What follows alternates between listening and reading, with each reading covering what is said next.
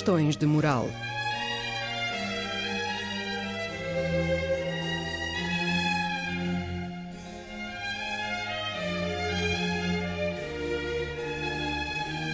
Escrito e apresentado por Joel Costa.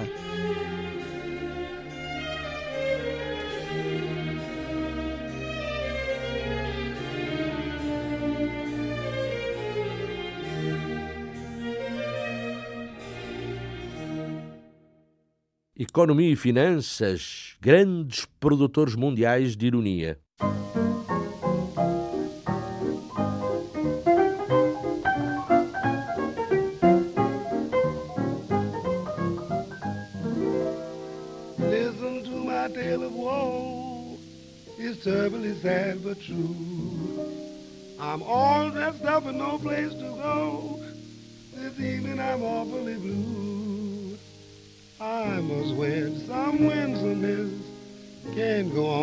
Like this. I could blossom out, I know, with somebody just like you. Cause, oh, cute and lovely, lady be good. Oh, lady be good to me. I am so awfully misunderstood.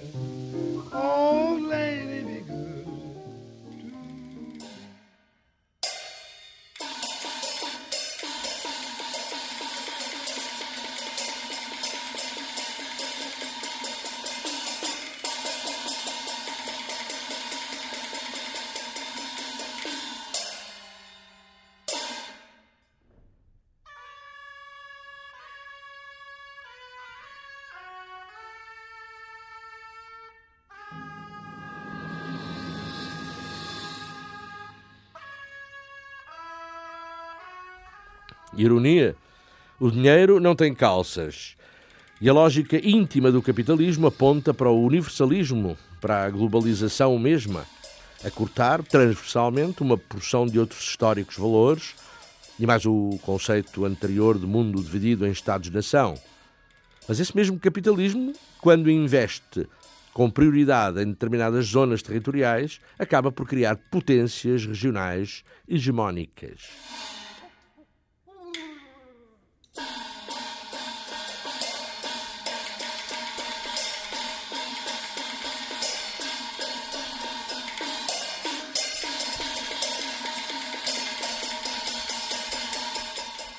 A história do mundo viaja de leste para oeste porque a Europa é absolutamente o fim da história e a Ásia o começo.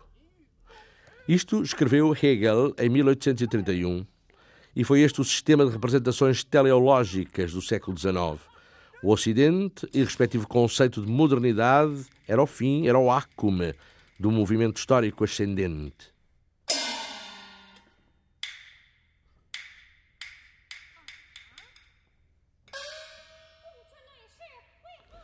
Visto a partir do Ocidente, havia a chamada imobilidade asiática, ou do mundo que fosse distante das fronteiras europeias, isto no século XIX, o que se explicava por fatores religiosos que resistiam ao racionalismo da modernidade ocidental e também pelos seus primitivos modos de produção de tipo pré-capitalista.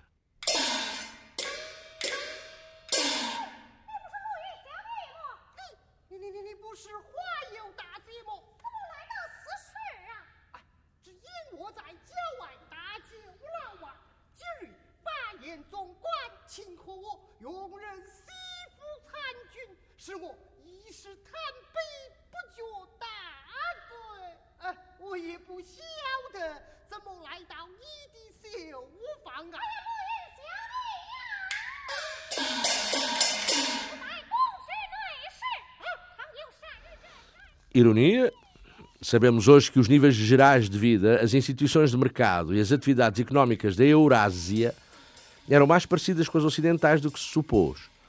Quanto mais não fosse, por causas demográficas. As economias não europeias eram mais importantes do que quaisquer outras, e China, e Índia, e Império Otomano eram espaço para as mais densas redes de trocas regionais. Só uma coerciva expansão territorial e económica do Ocidente criou as fraturas polarizantes do mundo entre centros de decisão e periferias.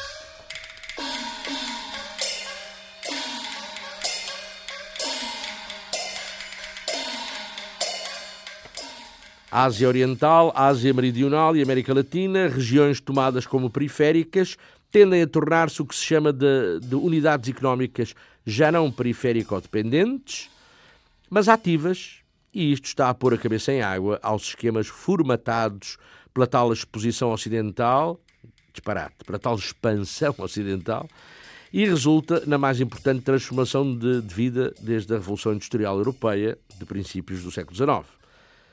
E assim temos um cômico regresso em novos parâmetros históricos a uma configuração internacional policêntrica parecida com a anterior a 1820. Eu acho cômico, o que é que querem?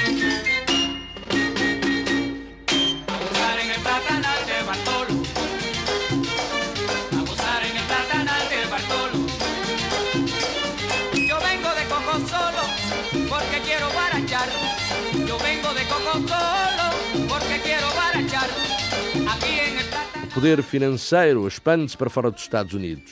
O modelo financeiro americano caiu em desgraça. Wall Street, a Londrina City, a Suíça recorreram aos chamados fundos soberanos da China, de Singapura e dos Estados do Golfo, isso se, se quiseram sobreviver. Fundos esses que investiram em significância de 46 milhões de dólares em bancos e instituições ocidentais entre julho de 2007 e julho de 2008.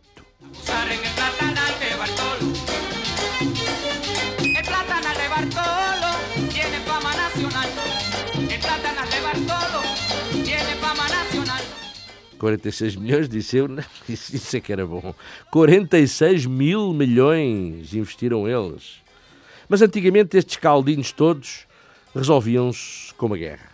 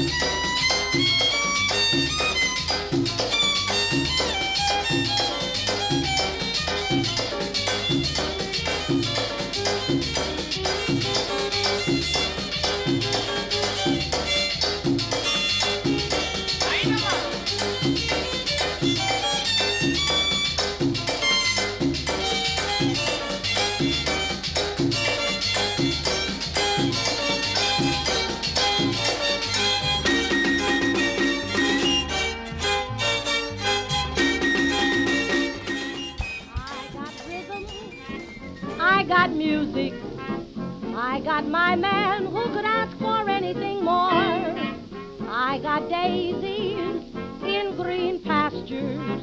I got my man who could ask for anything more. Old man trouble, I don't mind him. You won't find him round my door. I got starlight, I got sweet dreams. I got my man who could ask for anything more, who could ask for anything more. Days can be sunny with never a sigh. Don't need what money can buy. Birds in the tree sing their day full of song. Why shouldn't we sing along? I'm chipper all the E ainda não estamos livres de que esta crise passe sem conflitos dada a complexa multiplicidade do que está em jogo, e considerando a modernização e o desenvolvimento demasiado rápidos dos territórios mais densamente povoados do planeta. I've got daisies, but they're in green pastures. I got my man who could ask for anything more. Old man trouble é ver as guerras napoleónicas que foram necessárias para construir uma paz governada pela coroa britânica. É ver as duas guerras mundiais que foram precisas para que os Estados Unidos fossem o centro hegemónico dos negócios mundiais.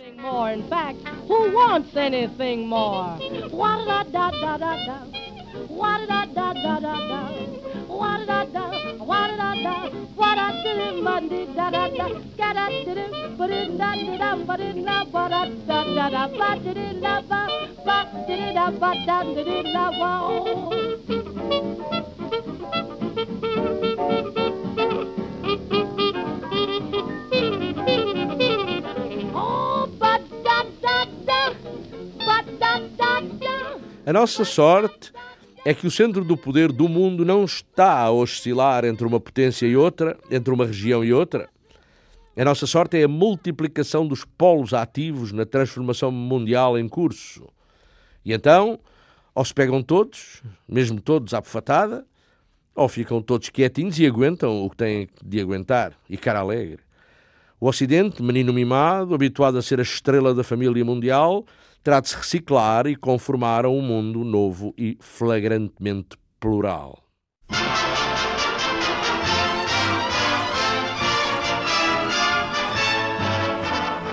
I've been away from you a long time. I never thought I'd miss you so. Quem saiu rico da Segunda Guerra Mundial foram os americanos, já se sabe. Inglaterras, Franças e Rússias deviam os olhos da cara, Estavam, como se sabe, e apesar de vencedores, de rastros de corda na garganta, e já para nada dizer dos vencidos. E em julho de 44 acontece Bretton Woods. O dólar, em vez da libra britânica, como centro de gravidade das finanças do planeta. FMI e Banco Mundial criados para gerir a crise por onde começaria a nova ordem. Reconstrução e desenvolvimento. Plano Marshall. Reconstruir a Europa em dólares fortalecendo o valor desses dólares e, evidentemente, prover ao escoamento dos produtos americanos.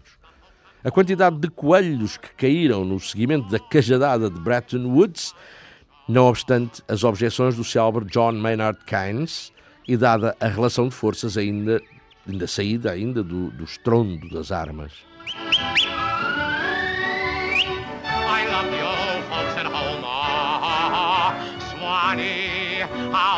love you, how I love you, my dear old Swanee. The folks up north won't see me no more when I get to that Swanee shore.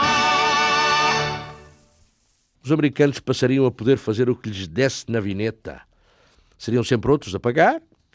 Se as coisas se pusessem feias, os americanos mudariam alegremente as regras do jogo. O dólar era moeda americana e era um problema para, todas as outras. Tell me, tell me, what did you do to me? I just got a thrill that was new to me. When your two lips were pressed to mine. When you held me, I wasn't snuggling. You should know I really was struggling. I've only met you and I shouldn't let you. A irónica virtualidade desta vida das finanças planetárias dá outra volta em agosto de 1971. Richard Nixon anuncia que o dólar deixará de ser convertível em ouro. Não passará de papel esverdeado, flanando nos espaços ao sabor das aragens do mercado e da política. Um privilégio exorbitante para o dólar, grita-se no Palácio do Eliseu. Mas todos os governos se curvam e deitam mãos ao armazenamento da nota verde. Just to have you take the kiss that's waiting for you. You know if you do. Os Estados Unidos passam a estar à vontade para amontoar dívidas, na certeza de que elas poderão sempre ser perdoadas pelos outros parceiros na certeza de que poderão sempre atrair a si os capitais desses parceiros e depois exportá-los e facilitar a implantação das suas multinacionais. Em 2007, os Estados Unidos eram ainda os primeiros investidores estrangeiros e os primeiros beneficiários desses investimentos. Oh, oh, oh, oh. But no one will hear. My mom'll scold me, cause she told me that it's naughty, but then, oh, do it again. Please again.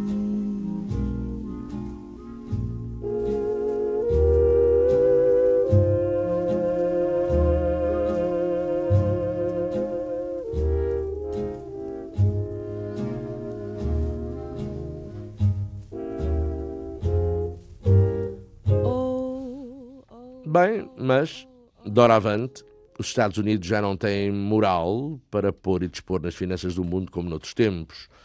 E talvez, talvez mesmo por isso, noutros mais incivilizados tempos, e por causa da crise de há um ano, talvez tivesse havido uma guerra.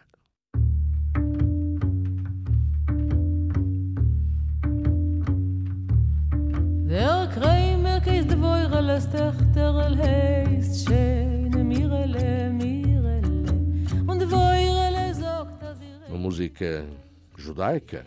Bem, judeus não têm nada a ver com isto, é claro. Bom, segundo li no Monde Diplomatique, em setembro do ano passado, numa Assembleia Geral da ONU, o então presidente Bush encaixou sem pestanejar acusações de que, a seguir ao tempo em que a administração americana arrotava apostas de pescada sobre a desregulação dos mercados, passará agora a injetar fundos no sistema para o salvar dessa desregulação, renegando esse passado desregulador recentíssimo. E o que se tem passado com a crise tem-nos dado lições sobre a credibilidade, ou até a honestidade, dos economistas e respectivas garantias e otimismos desreguladores. Muitas das leituras, análises e ensinamentos dos professores neoliberais de Economia e Finanças eram pura e simplesmente falsos. Es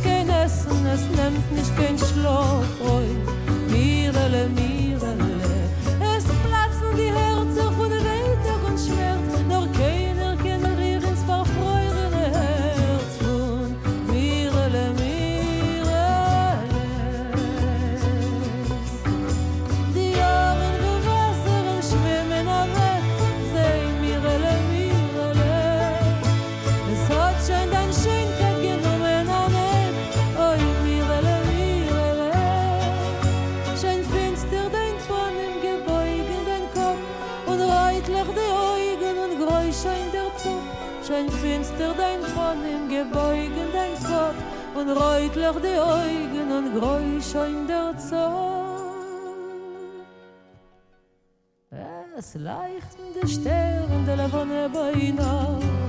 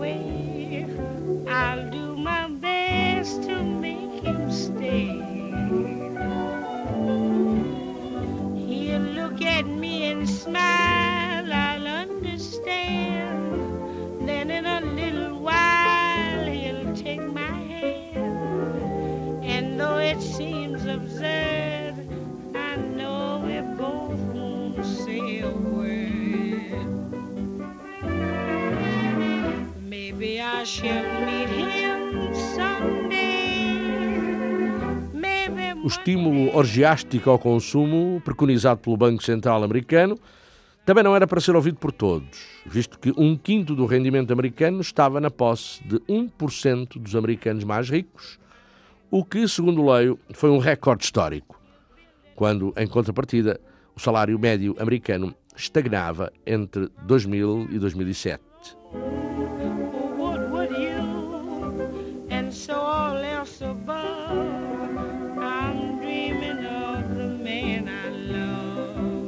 O consumo, todavia, aumentava, certo, mas não na mesma proporção a que os salários baixavam e que os assalariados contraíam empréstimos para as despesas correntes, nomeadamente para a saúde, quando as tarifas dos respectivos seguros foram por aí acima.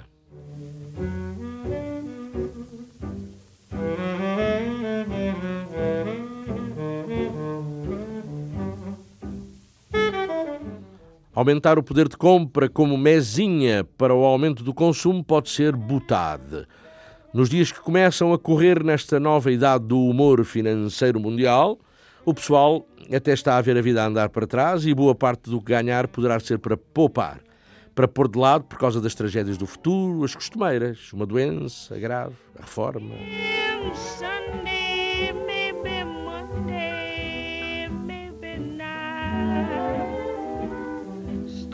I'm sure to meet him one day.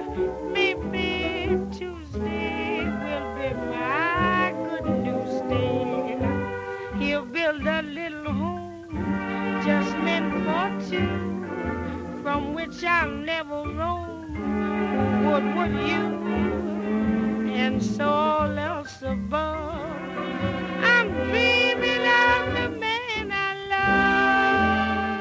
Quer dizer que com a balela cruelmente irónica da desregulação dos mercados, os ricos enriqueceram ainda mais e os escalões médios e baixos da sociedade, é claro, ficaram, ficavam entregues aos bichos, entregues aos bichos, ou seja, os bichos, ou seja, às instituições de crédito.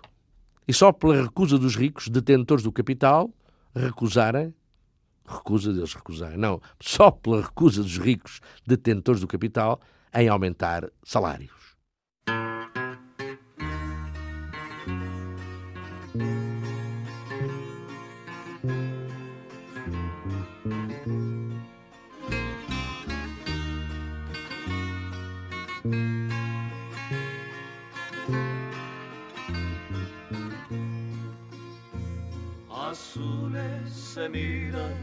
Cerros en la lejanía, paisajes de ardientes llanuras, con sus arrozales de verde color.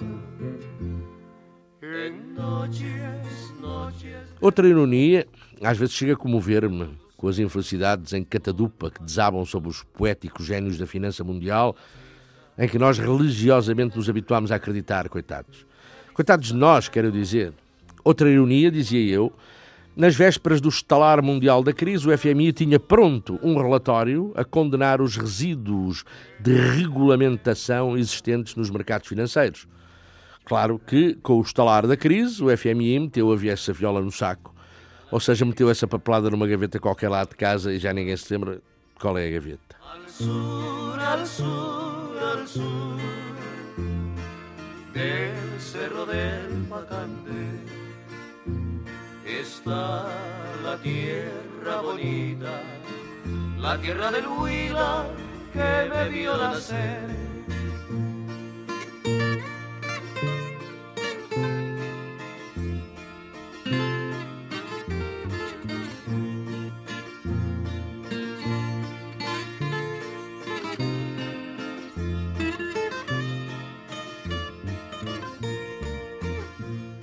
A Europa Unida bateu palmas à desregulamentação americana. Ha, ha, ha, ha. E agora? Agora é a previsão e a realidade do crescimento zero para estes anos, estes que se vão seguir, igual ao aumento de desemprego e de falências de empresas.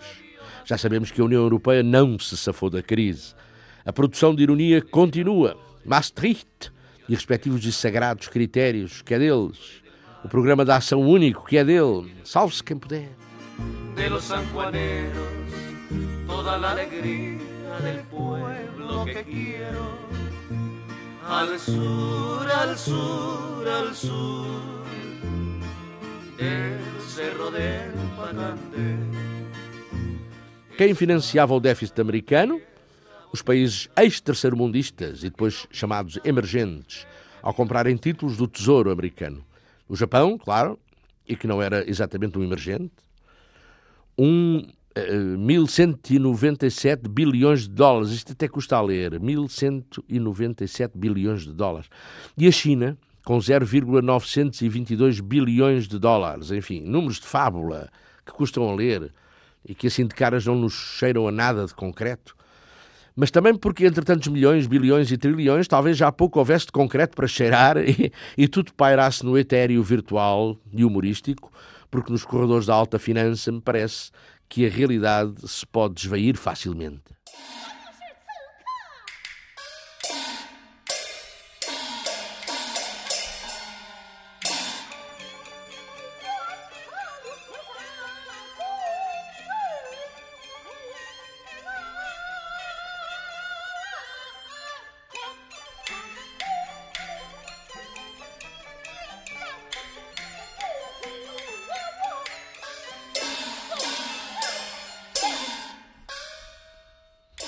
A China era o banqueiro dos Estados Unidos. A cantarem assim, até me admira.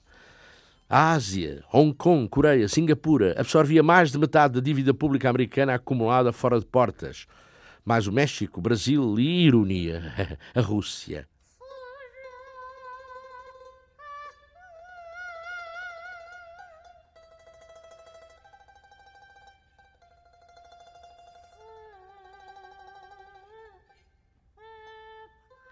Em tempos de pico da grande crise, Wall Street andou de calças na mão, a tremer, com a probabilidade de que a China se baldasse à compra de títulos do Tesouro. Foi preciso Wen Jiabao, o primer chinês, dizer à Newsweek que os tempos eram difíceis, que a vida estava muito má e que a China se aliava aos Estados Unidos para estabilizar as economias e finanças do mundo e assim evitar um caos ainda maior.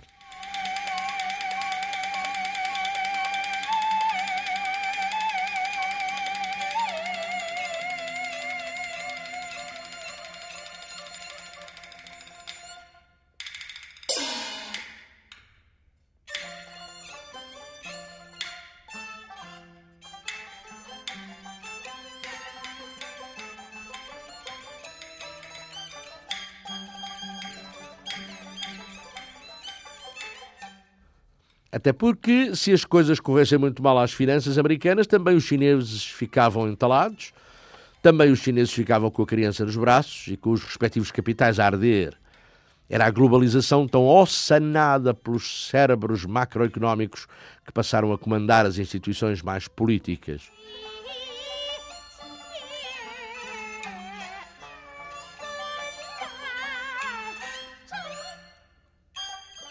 Pequim trata então de dar algumas lições de capitalismo aos americanos. Imensa ironia do mundo económico-financeiro.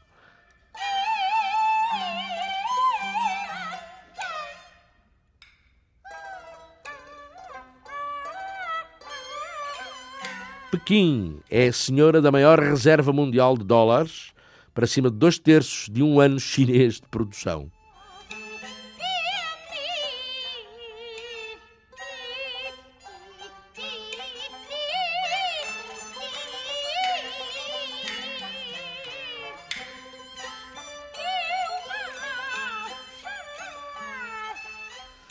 Foram as compras chinesas dos títulos do Tesouro Americano que permitiram ao velho e já um pouco acanaviado tio Sam financiar os seus déficits. Os chineses compravam títulos do Tesouro e emprestavam dinheiro aos americanos para eles comprarem produtos chineses. E eu gosto me pele destas crises da finança mundial por causa do humor, eventualmente negro o humor que se desprende delas e porque as disciplinas económicas e financeiras são dos maiores produtores mundiais de humor e de ironia. E toda a gente já percebeu como eu gosto de ironia, porque em certas matérias e para manter a sanidade mental não vejo alternativa a ela.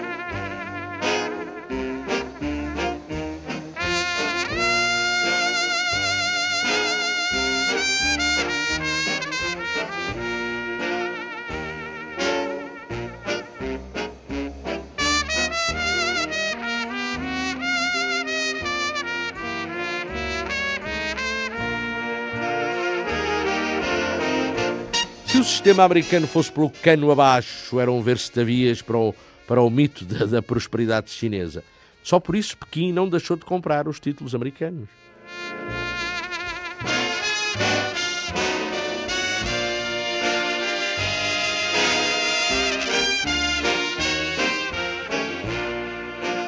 Uma queda do dólar valorizaria tendencialmente a moeda, a moeda chinoca, desvalorizando reservas e reduzindo os pagamentos chineses dos últimos decénios a nada.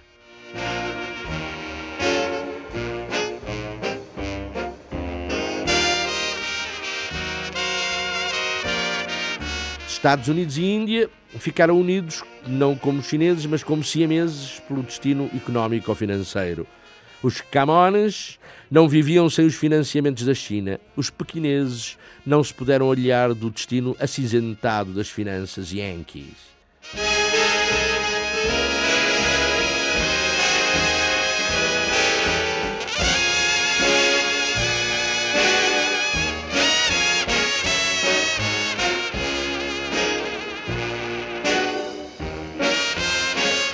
Mas como também Tóquio tem as segundas maiores reservas mundiais de dólares e os russos as terceiras, eis os inimigos transformados mais do que em amigos, em irmãos. E até por uma questão de moral, a moral do dinheiro, moral que só atua e pesa quando ele, dinheiro, é muito, muitíssimo, incontável, inconcebível, virtual.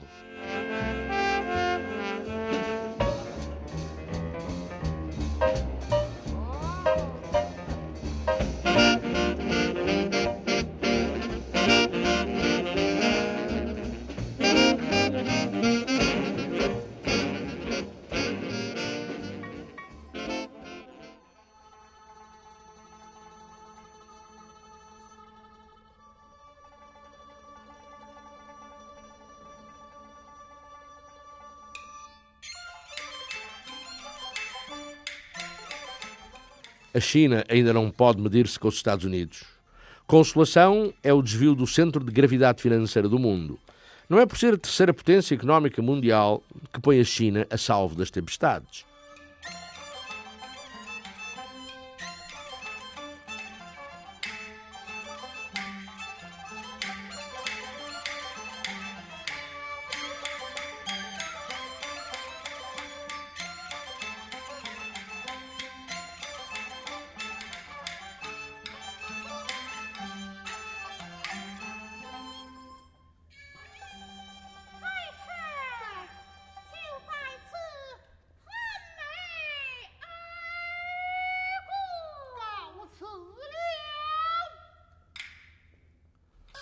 Os grandes investimentos chineses offshore estão, ou estiveram, a tocar o vermelho e os investimentos chineses nos bancos americanos Morgan Stanley e Blackstone, milhares de milhões de dólares, senhores, é impossível que exista tanto dinheiro. A guarda avançada da invasão amarela nos negócios da finança mundial começam a levar um rombo, mas um senhor rombo. Para o falecido banco Lehman Brothers, recusaram os chineses entrar com algum. Questão de moral, os investimentos chineses não podiam ser caixote do lixo para ativos altamente duvidosos.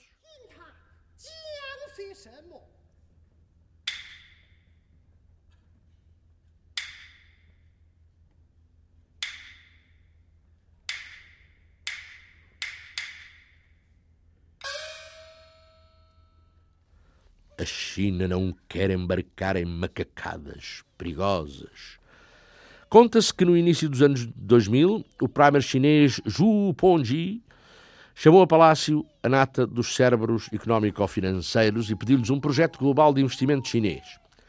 Esses génios financeiros, e também génios da ironia, apresentaram uma metáfora. Um espelho que pomos diante de outro espelho, e esse espelho de outro espelho, e esse de outro, e assim sucessivamente, até ao infinito.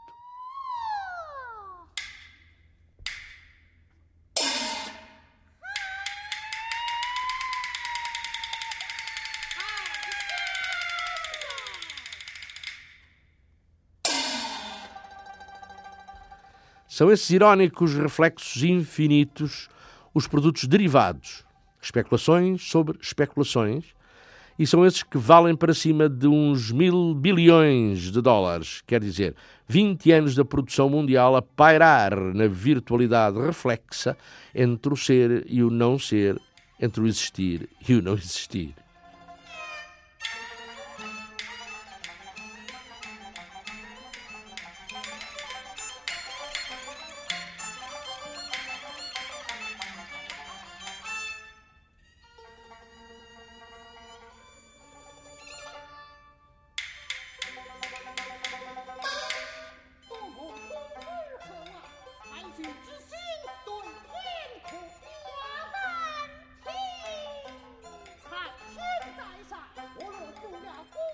Não sabemos, não sabemos quantos cadáveres haverá por aí escondidos, diz o Sr. Ju Pongi. Não se deve brincar com brinquedos que não se compreendem. Disse ainda como justificação de prudências tão infinitas como o reflexo dos espelhos sucessivos, ou seja, a limitação do envolvimento chinês em certo tipo de investimentos.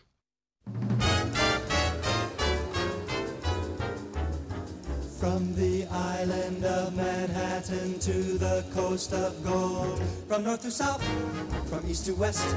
You are the love I love the best. You're the dream girl of the sweetest story ever told. A dream I sought both night and day. For years through all the USA. The star I've hitched my wagon to is very obviously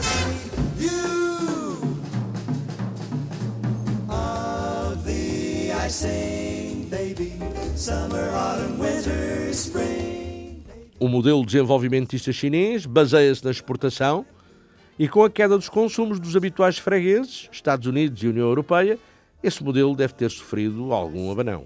Baby.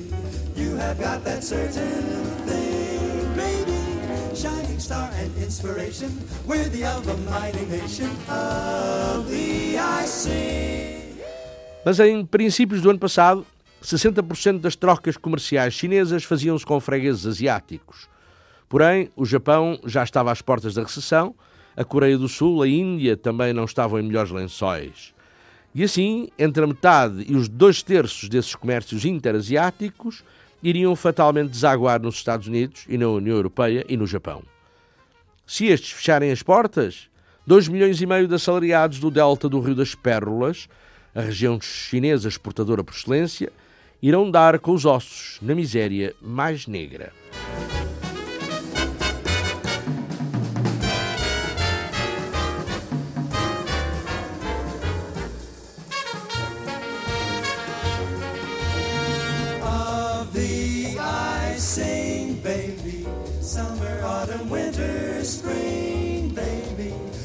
Silver lining, you're my sky blue. There's a love light shining just because of you. Of the I sing, baby. You have got that certain. A dúvida dos destinos financeiros mais próximos balança-se entre uma neo- neo-desregulação ou um neoprotecionismo estatal. Sim, para dar mais verba, verve às ironias economicistas.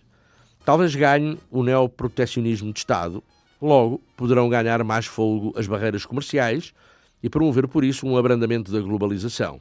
Daqui a tese dos melhores humoristas económico-financeiros chineses. O mercado interno é preciso desenvolvê-lo e é reduzir os fossos entre a cidade e o campo. E isso já está a andar.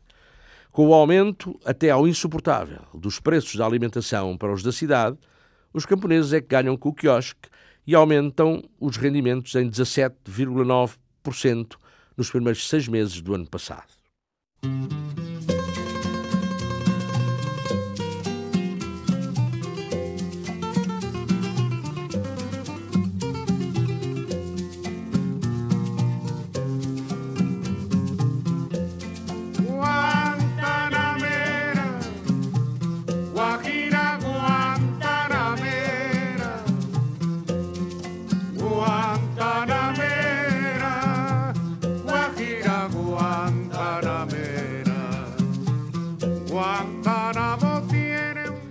A China quer ultrapassar a espinhosa questão do dólar Parte então para o empréstimo de fundos, todavia em moldes distintos do que faziam FMIs e bancos mundiais.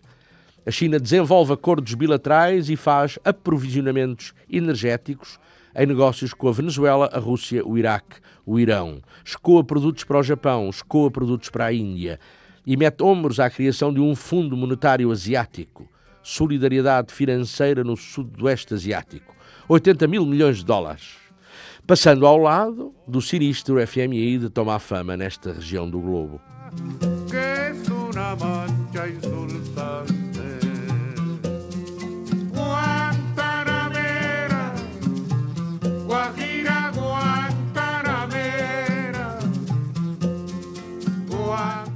E América Latina? América Latina, a mesma palavra de ordem moral, fuga à influência tóxica e por vezes dolorosamente irónica do dólar. Um chamado Banco do Sul pode agregar Argentina, Bolívia, Brasil, Equador, Paraguai, Uruguai, Venezuela. Acaba-se como Bretton Woods. Pagam-se recíprocas compras com moeda local. Rasgue-se a nota verde. Ainda estamos longe disso, ainda estamos longe disso, dizem os comentadores. Mas as experiências de ironia financeira dos últimos tempos diz-nos que quando eles preveem que um facto ainda está longe de acontecer, esse facto bate-lhes à porta no dia seguinte e eles têm que engolir a blasfémia.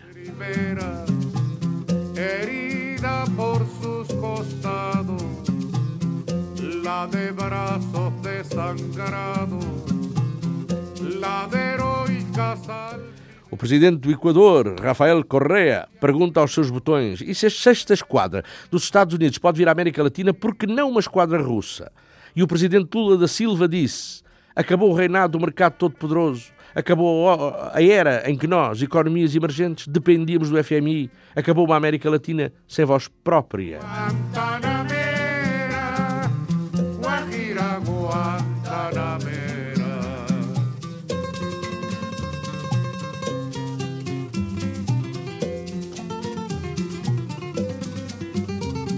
As Honduras pedem ajuda a Washington e ao Banco Mundial, levam sopa.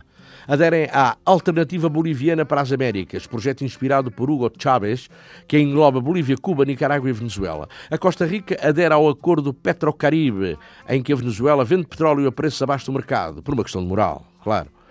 Por uma questão de moral, o Brasil vai construir submarinos, quatro convencionais, um de propulsão nuclear. Por uma questão de moral, é preciso marcar distâncias face a Washington.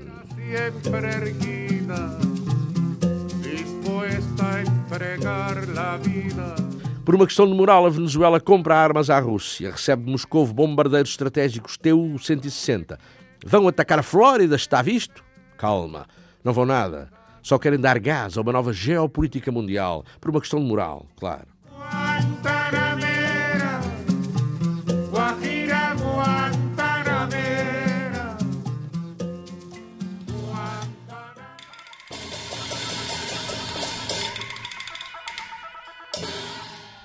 Um teórico do Financial Times prevê o cenário hilariante em que a China empresta dinheiro aos americanos em modelos e condicionalismos iguais aos das imposições do, FMI. A China estaria então de cavalinho e poderia começar a encomendar as faixas de superpotência mundial. Mas não será já para hoje. Talvez mais para amanhã. Ou talvez já tenha sido ontem, sem que os pândigos dos economistas estivessem apercebido.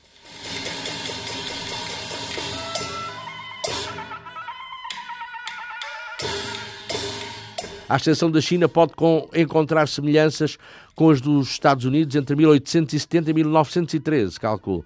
Forte taxa de crescimento e grande contribuição para o aumento do PIB mundial.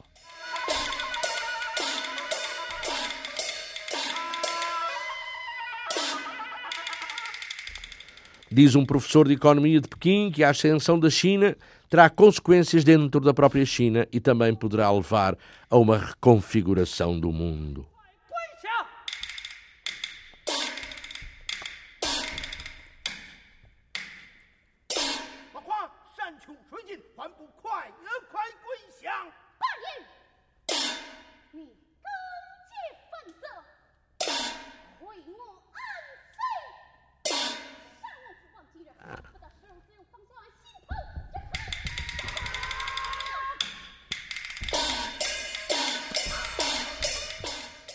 'Velho como já sou, desde pequeno a ouvir falar no perigo amarelo, e habituado ao mundo vil, cão injusto e americano e conformado a todas as aparentes comodidades dele, e com tanta gente a querer dar à sola das proximidades verdes do dólar, começo a já não perceber nada desse tal mundo em que espero viver ainda mais algum tempito. É, não muito, não muito tempito.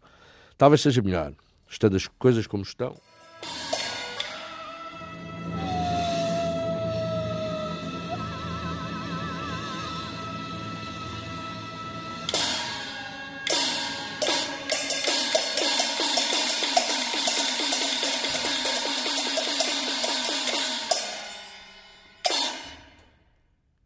Ana Almeida, Cristina do Carmo.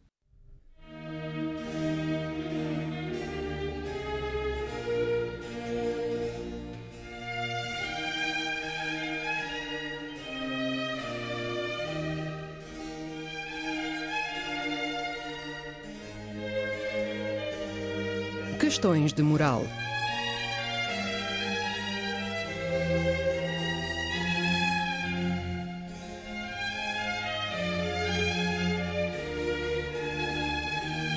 Escrito e apresentado por Joel Costa.